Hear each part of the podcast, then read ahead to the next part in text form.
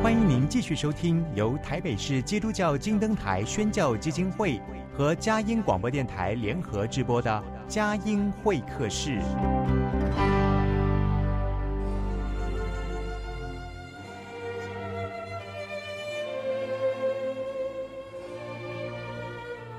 有了朋友的陪伴，人生不会寂寞孤单。在这个充满着欢笑和泪水的节目园地，愿它能带给我们生命的温暖与共鸣。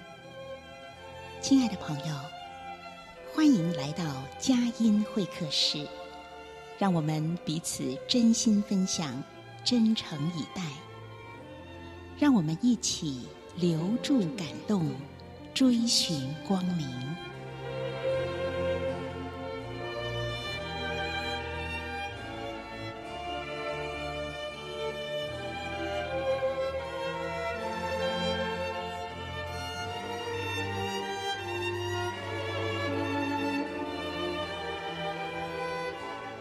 亲爱的朋友，您好，欢迎来到佳音会客室。在这促膝谈心的时刻，我们一起来听听节目的嘉宾来分享他的生命故事。那今天为朋友们邀请到的是张荣宽弟兄，他曾经担任国际观光饭店总裁和 CEO，意大利精品凡赛斯腕表试盘公司总经理，宝岛钟表公司的营运长。他曾经著作多本企业管理的好书，驰名两岸商场。然而，张荣宽弟兄最看重的是基督信仰。他的新书《追寻勇气的船锚》，以心灵诗篇感人的书写在人生的大海上，如何寻见真道真光，如何在上主的陪伴引领之中。甘甜的来度每一天。那么，一起来听听张荣宽先生他的生命故事、信仰见证和写作心愿。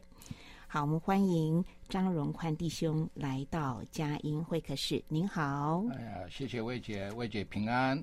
我们佳音的听众们平安，晚安。是，嗯，看到您的书《追寻勇气的船锚》。他第一册跟第二册合起来，大概三百五十几篇，哈，三百六十三百六十几篇，就是我们一年哈三百六十五天，天天去读一篇的话呢，每一天都可以浸润在你的这个心灵篇章里面。这个勇追寻勇气的船锚这本书的书写绝非偶然，而且是酝酿已久，甚至是天天感动哈。那请张荣汉弟兄来介绍一下。这个写作的内容，还有您出版的心愿。哦，呃，光是这个追寻勇气的船锚，这个“气”字，呃，我们当时就斟酌了很久。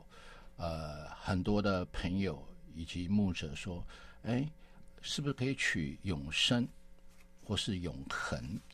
是的，基督徒的盼望跟着神就是一个永生。是何等喜乐跟得胜的一个确据，但是这本书主要是针对的是还不信主的，所以我大胆讲永恒或永生，改作为一种另外一种形容词，叫勇气的船锚。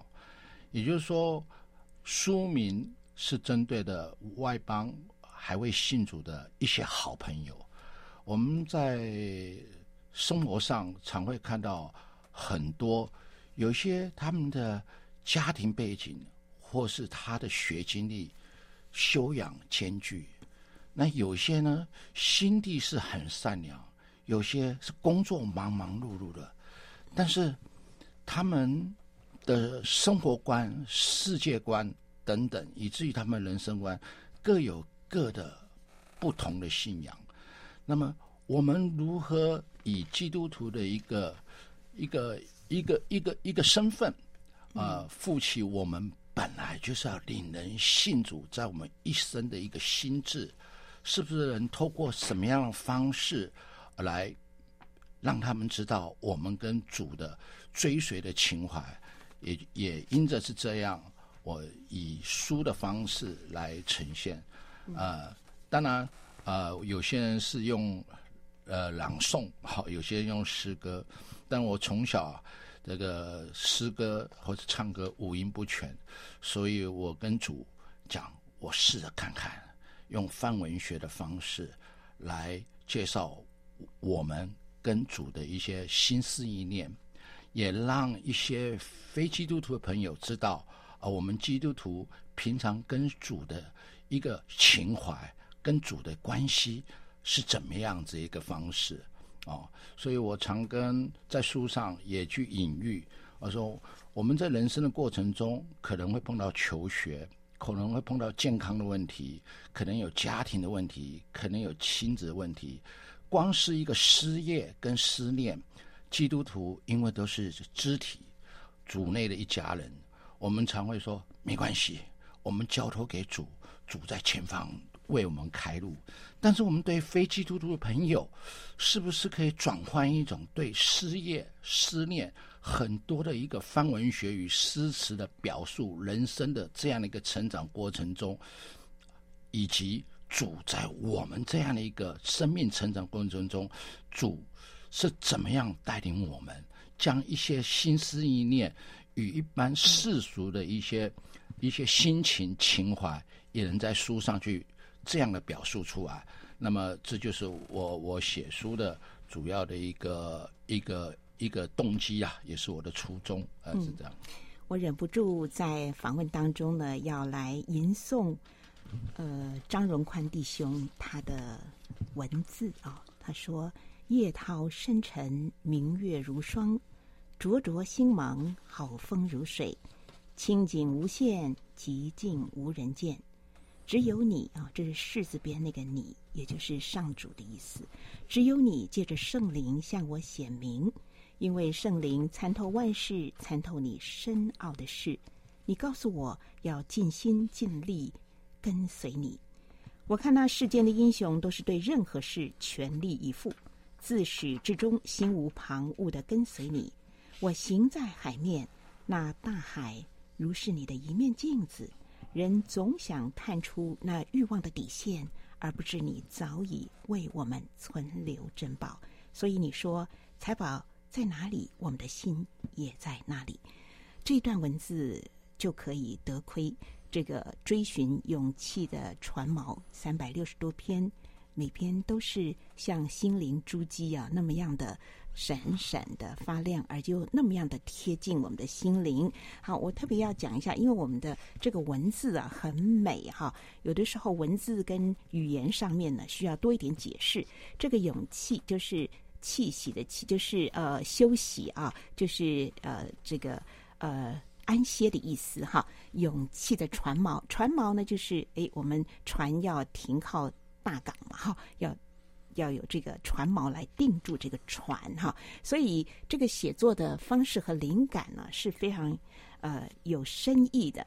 嗯，张荣宽弟兄以这个一个水手哈搭着一艘这个望道号哈，这个望道号就是福音船哈，然后他以一个虚拟水手的身份那样的心情来写这个人生的大海上，他怎么样去追寻真道真光哈。好，那么文字的优美啊，是经过千锤百炼了。我想荣宽弟兄可不可以在我们这段专访里面谈一谈啊？嗯、你自己是怎么样在这个文字里面呃堆积出自己的写作功力跟功夫？从小喜欢阅读吗？呃，我想每一次在生活的历练，我试着呃用笔记来表述自己的心情。那么这样的习惯，呃，养成了许久。那么或许是这样的一个方式，但我觉得主要的是，呃，我觉得是一种感动。因为当我愿意做这件事的时候，那个灵感一来，包括写的时候，我会莫名的会哭哎。嗯。那么在校稿的时候，也会感动的流泪。那。我就是这样以这样的一个这样的一个过程吧，嗯，呃，那么跟主相遇相处，就这么一篇一篇一篇的就写完了。但是每一次的写，我是自己也莫名的就 流着泪，大概大概是这样的。嗯嗯，是的，这是出于心灵和诚实，这样的一篇一篇的文章自然的涌流出来。当然也有一个很美的习惯，就是天天呢、书写的笔记，这也是我们待会儿在节目当中不断要分享的。我们天天与那位造物主同行。好，我们进一段诗歌音乐，待会儿继续的访问张荣宽弟兄。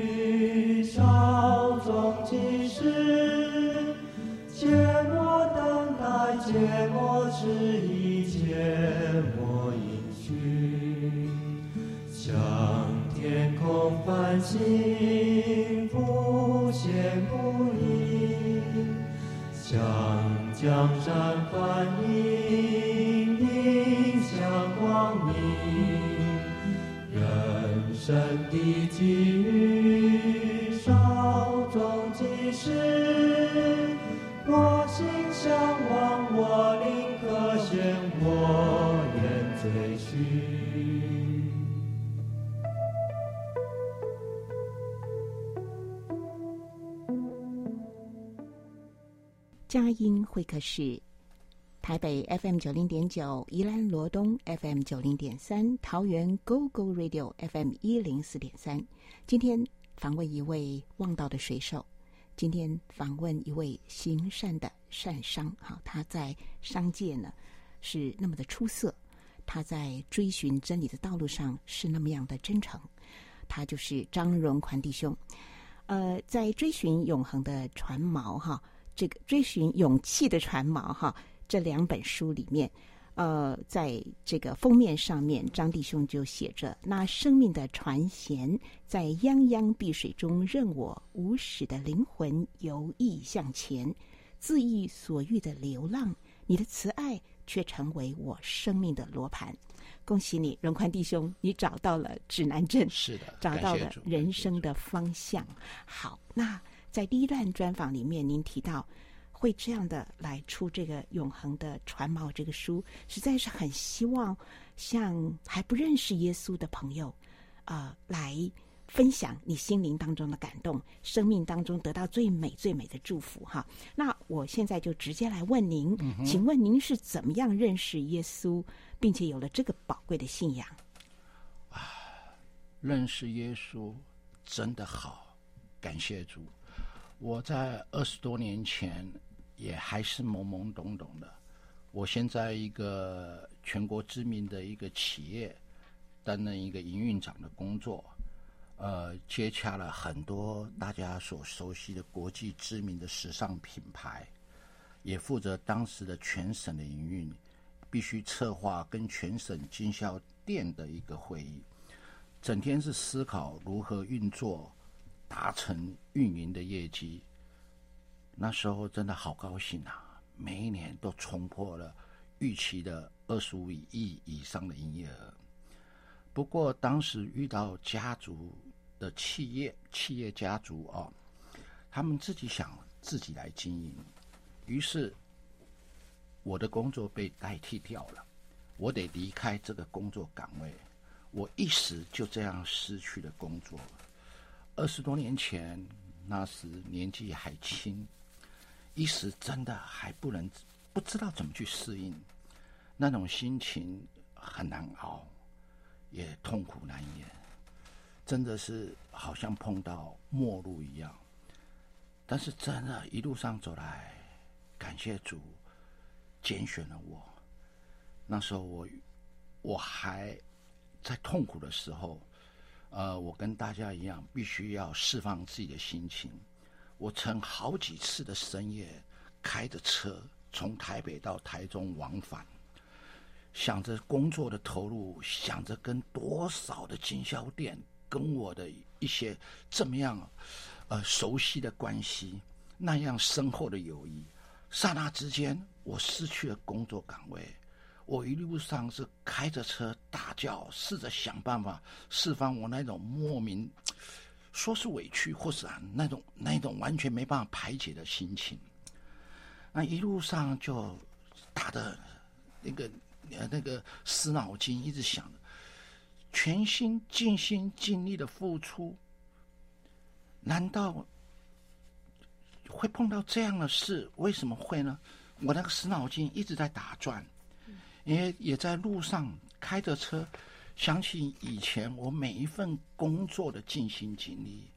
我在第第一份的工作是在国际标准研究发展中心，协助了多少的厂商通过呃各国的安全规格的测试，哦、像美国哦、的政呃安全规格的，加拿大的哦、德国的等等的啊、那时候也很。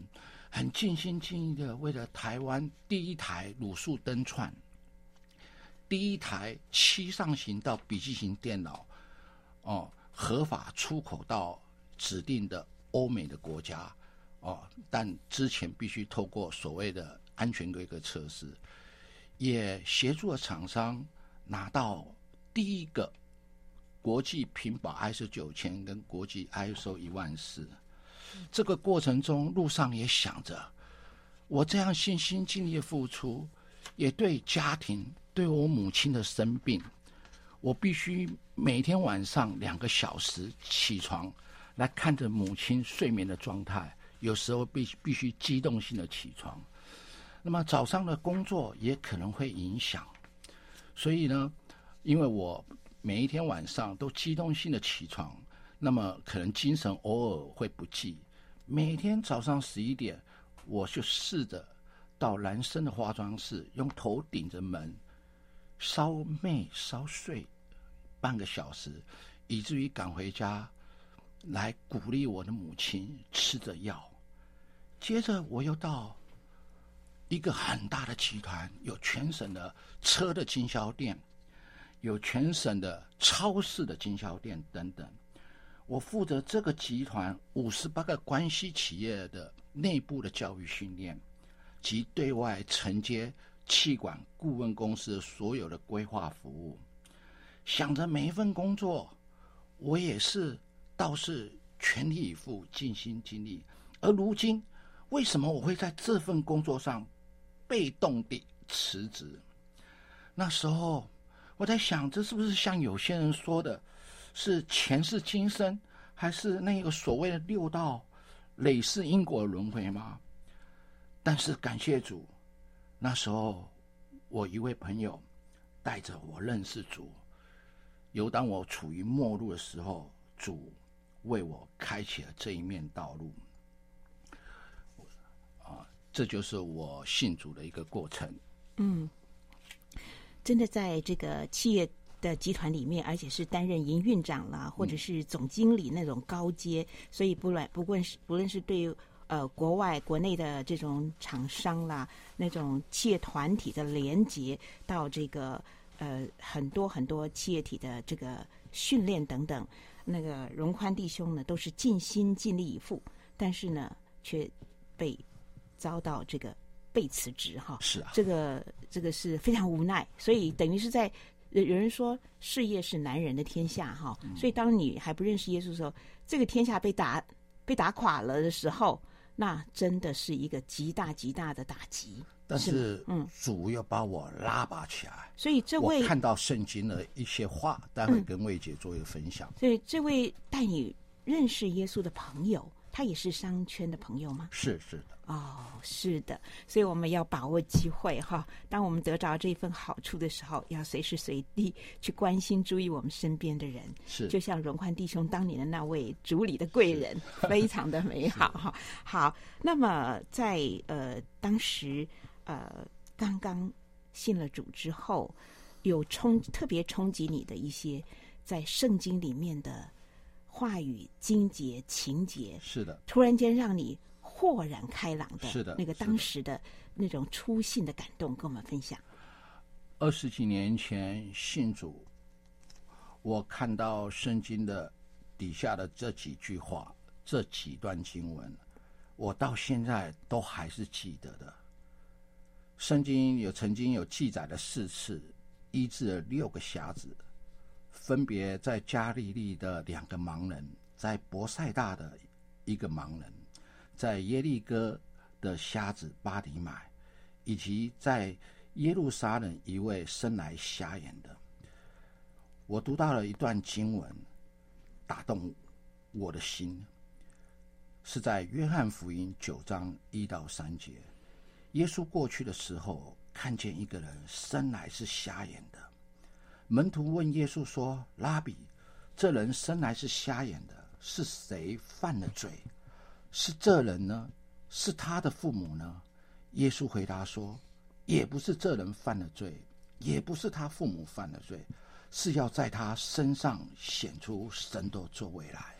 是的，当时我被迫离职的心情，看了这段话，哎呀，神，神在哪里？这段经文，接着我必须必须跟随神，让我让我怎么样将我的心情释放出来？我不要。被挟制在那一种挫败的一种一种状况，于是我又在传道书九章十一节又看到了嘛这么样一段话：见日光之下，快跑的未必能赢，力战的未必得胜，智慧的未必得粮食，明哲的未必得资财，灵巧的未必得喜悦。所临到众人的是在当时的机会。接着看到了马太福音十五章十四节，随他们吧，他们是给瞎子领路的瞎子。如果瞎子给瞎子领路，两个人都会掉进坑里。这三段经文里面，反复的在我一直在那阵子被迫离职的过程里面。反复的出现，反复的出现，那么使我逐渐的开启我的新的心思，明白我人生一切的机会都掌握在这个神的手里。只要我跟随这位神，他会带领我领略所有的操练，造就我的成长。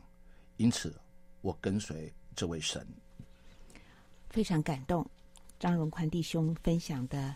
这几处经文，这耶稣行脚在人间的时候，医治瞎眼的人，有多少人心灵的眼睛是盲目的呢？为您来朗读张荣宽弟兄的一段心灵的话语。我们仅是燃尽一盏岁月的灯，当我们追求世界辉煌的航向。征战俗世的千里烟波，你却付出最是暖心的情谊在我们的身上，唤醒迷途未返的我们。愿我们能坚定的与你同行，在千帆过尽之后，在那新造的天地仍平静如初。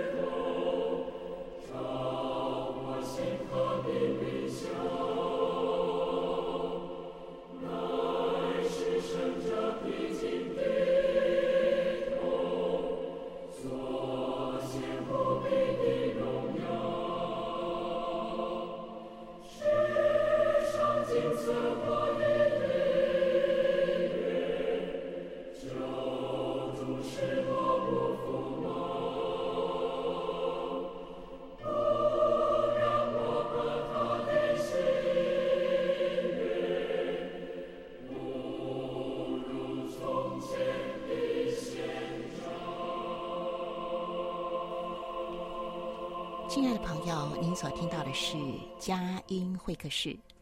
我们的声音，我们的访谈，在一间小小的发音室里，几盏晕黄的灯光照着我跟荣宽弟兄。但是我们心灵的视野，我们心灵的大海，却是无边无际的，跟世界各地的心灵听友心心相会，心心相印。呃。追寻勇气的船锚，气呢，就是好像得安歇、得休息、得安息的那个气，哈，休憩的气，哈，这是文字的美感，哈。追寻勇气的船锚，呃，一共三百六十多篇的心灵的小诗、心灵的文章，都是献上对造物主的颂赞，在生活际遇起伏。呃，他的心灵笔记就是张荣宽弟兄这样真诚的与所有慕道的朋友一起分享，与所有在人世间悲欢离合、各样的挫折起伏当中挣扎的痛苦的朋友分享。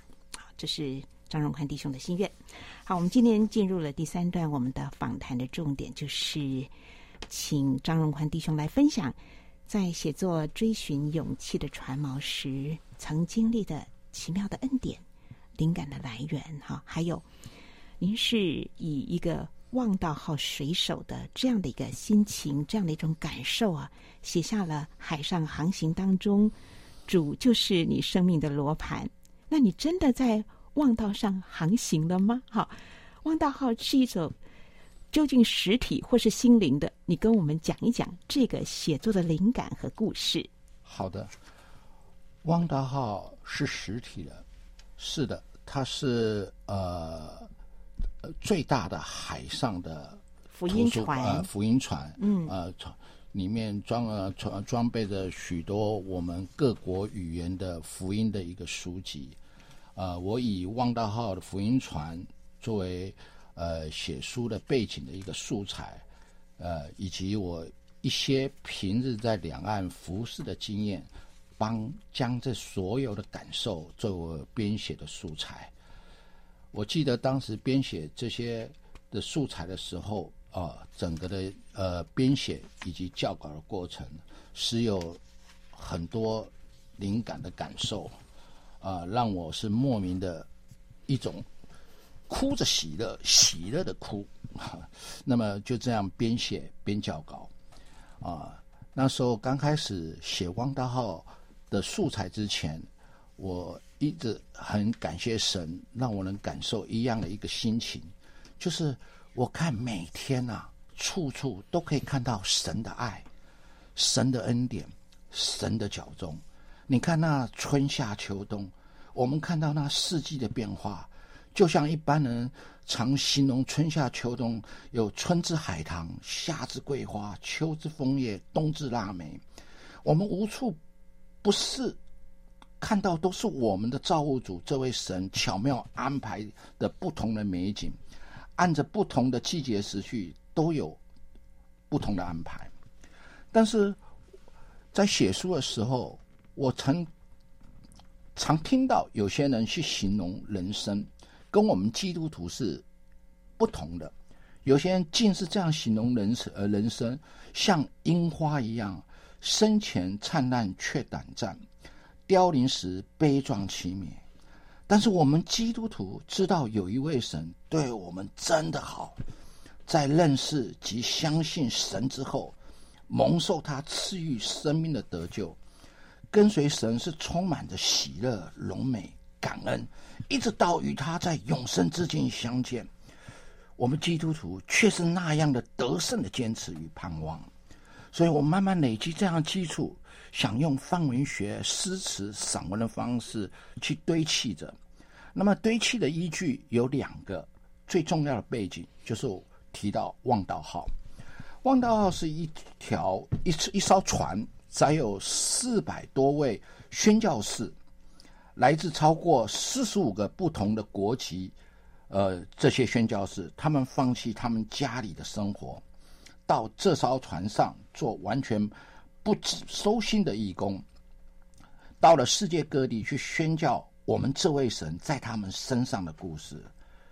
恰巧我有一位朋友，他的女儿当时放弃在政府机关的工作，也成了望道号的宣教士。刚开始分配到负责全船生活上餐点器皿的洗涤工作。每天身上充满着洗涤水的气味。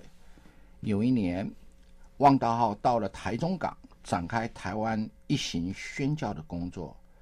于是，我和这位母亲就准备着丰盛的美食，想去慰劳着常年在海上的女儿，和她一起常年在海上同工的这些朋友。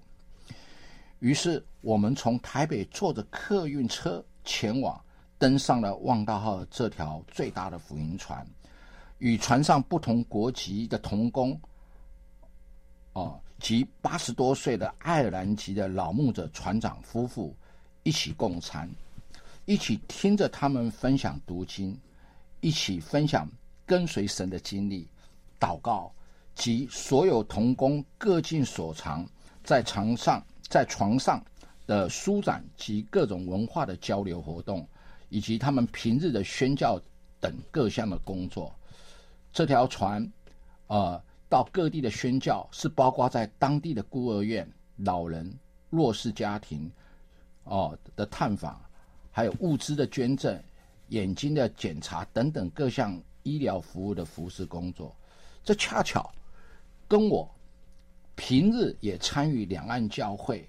从爱宴的准备、接待、领会、福音信息的分享、失亲儿童、老人院以及街友的探访、物资的资源，以及接送街友身体的冲洗等等，我也参与了。到目前大概有四十二起重症病患，无论是基督徒还是为信主的家属的关怀与探访，有时深夜接到电话。与联络的家属见面，就得到太平间为这位老哥哥或者老姐姐唱着诗歌及祷告。接着大约四十分钟，四十分钟后，再与先后来到的家属再做关怀。接着引灵冰存的冰柜，追思会的准备，领会火化，丧上的安置。最后，道爱的祷告等等，我按照这样的一个这个服侍的一个过程，那么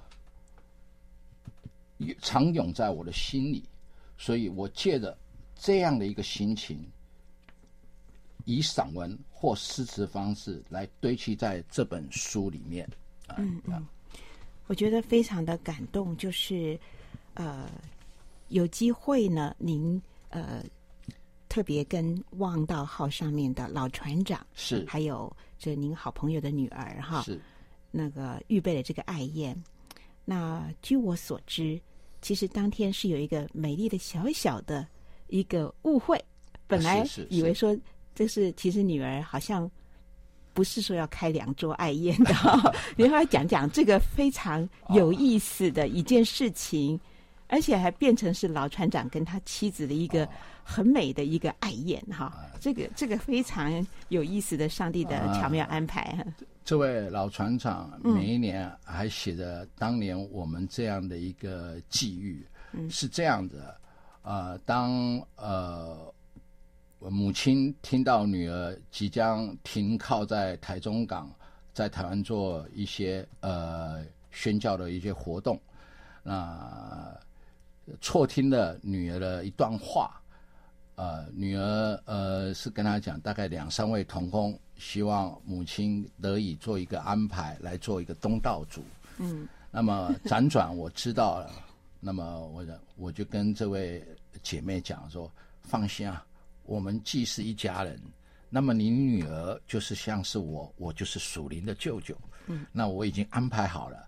那么，因为母亲听错了，把两三位听成两桌哦，呃，两到三桌。那么我也交了定金，到了呃一个还不错呃的一个一个创意餐厅。嗯。那么接着呃女儿呃知知道哇两三桌那和两三个人那位置空下来怎么办？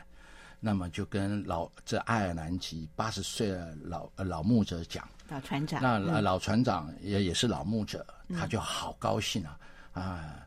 那就在路上要去餐厅的时候，就跟着大伙说啊：“哎呀，我当年退休的时候啊，带着我的姐妹，我的妻子，我是跟他讲说，我退休后我要带你去云游四海，啊、到世界各地去。结果老姐妹每一次都逗着这位老牧者，这位老船长说。”哎呀，原来到世界各地只能到海上哈、哦，还有港口哈、哦，都也没有，都没有这样的哦。当然他们是这样的一个幽默跟开着呃玩笑，但是感谢主，那一天的安排，嗯，老船长啊、呃、跟所有呃聚餐的朋友们，还有船上的一些童工说，今天恰巧是他的生日，也是。他与姐妹的结婚纪念日哦，是那位老牧者的生日，呃、恰巧也是他的结婚纪念日。是，是，是。然后，呃，你们这个同一个教会的这个姐妹，呃，因为听错了女儿的，是那个要招待的吃饭是本来是两三位，听错了两三桌，所以这是主的巧妙的安排，很奇妙。所以就是 临时就是招聚了汪道号上面。啊、哦，凑成了两三桌的童工，或许就是喜出望外吧。我想对他们童工来讲是喜出望外的一个爱宴啊，尤其吃中国菜，有没有有没有觉得特别的新奇？哦、那个甘甜的点滴啊，个有趣的点滴，跟我们分享一下。嗯、西方的宴席通常都走长方形的一个桌桌桌席的方式啊，但是那一天呃，我们是用圆桌型的圆桌型的方式。嗯。那么圆桌型的方式，但是西方的呃有一些食材的吃法，那么跟呃我们在台湾的料理也不同。比如说鱼哦，我们呢是整条鱼拿来蒸哦，那呃吃的鲜美的鱼肉，但是西方比较常见是鱼块，就是他们可能没有看到有那个鱼的眼睛。所以当天看到餐桌上在圆桌里面有一个这样活鲜鲜的一条大鱼，啊，那眼睛对着他们看，他们甚为好奇。又加上平常大家在服侍的过程中或有忙碌，嗯，呃，难免有时候会有一些沟通，呃，比较有间隙不合的地方，也因着这样圆桌式的一些聚餐，使得整个。福音船的所有同工们更凝聚在一起，更相爱在一起，为着福音而努力。呃，我我透过主的巧妙安排，呃，促成了这么一件事。是，太美好，而且不只是促成这件事，更带给您灵感。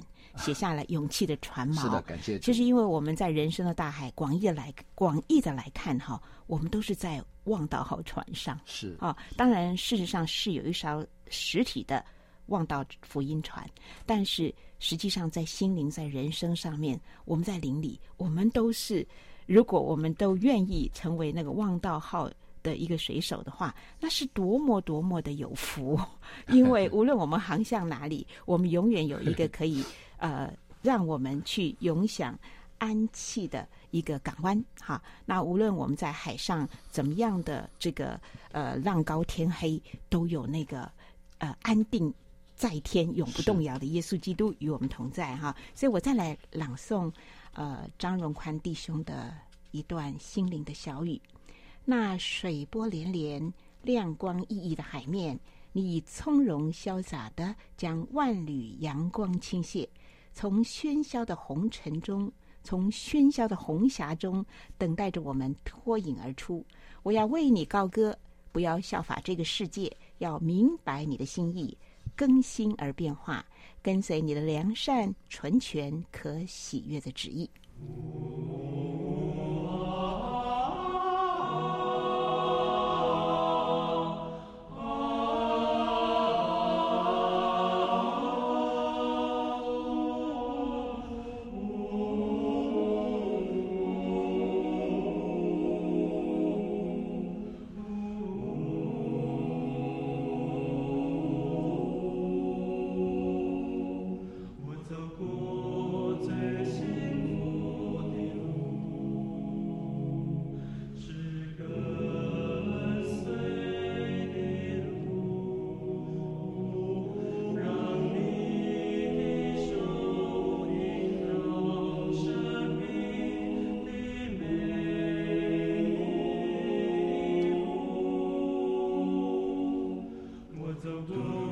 Sesirab, dürüm, dürüm, dürüm, sesirab.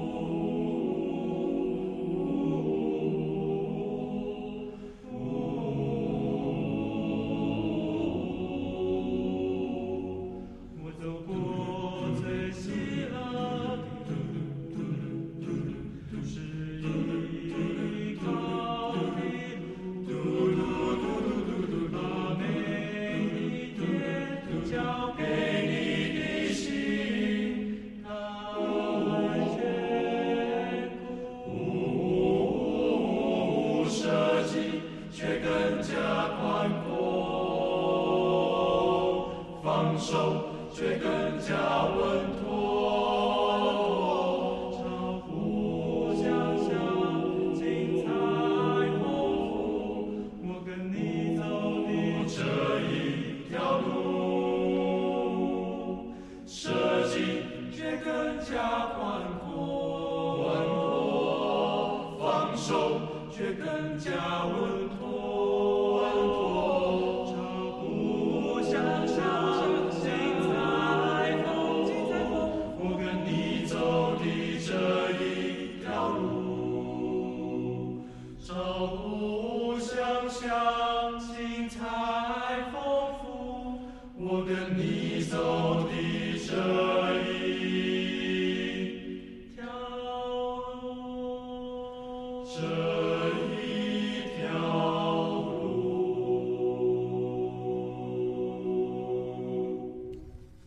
朋友，今天佳音会客室的节目邀请到的是一位商场上非常辉煌、有着这个经商良好成绩的张荣宽弟兄，在信仰的追寻上有着一个日夜渴慕、时时仰望的望道号水手的心智。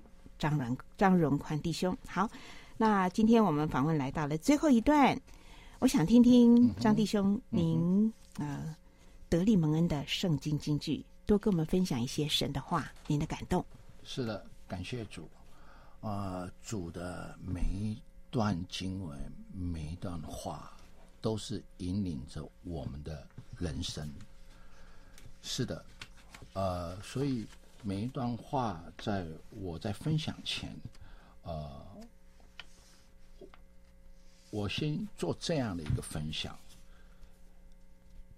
因为我们相信主是创造了世界，他看尽了世界，他因着爱我们，将他的话语记载告诉了我们，他教我们如何按着他话语来看这世界，如何与这个世界相处，如何保持圣洁的灵心身。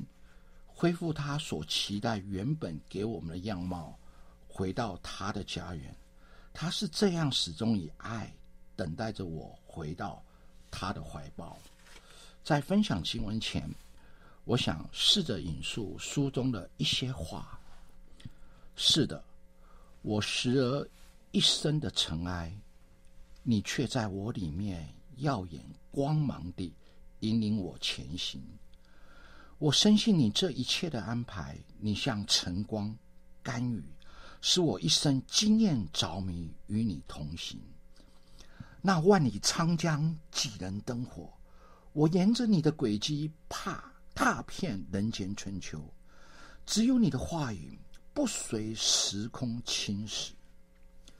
青山依旧在，莫忘雪旗真。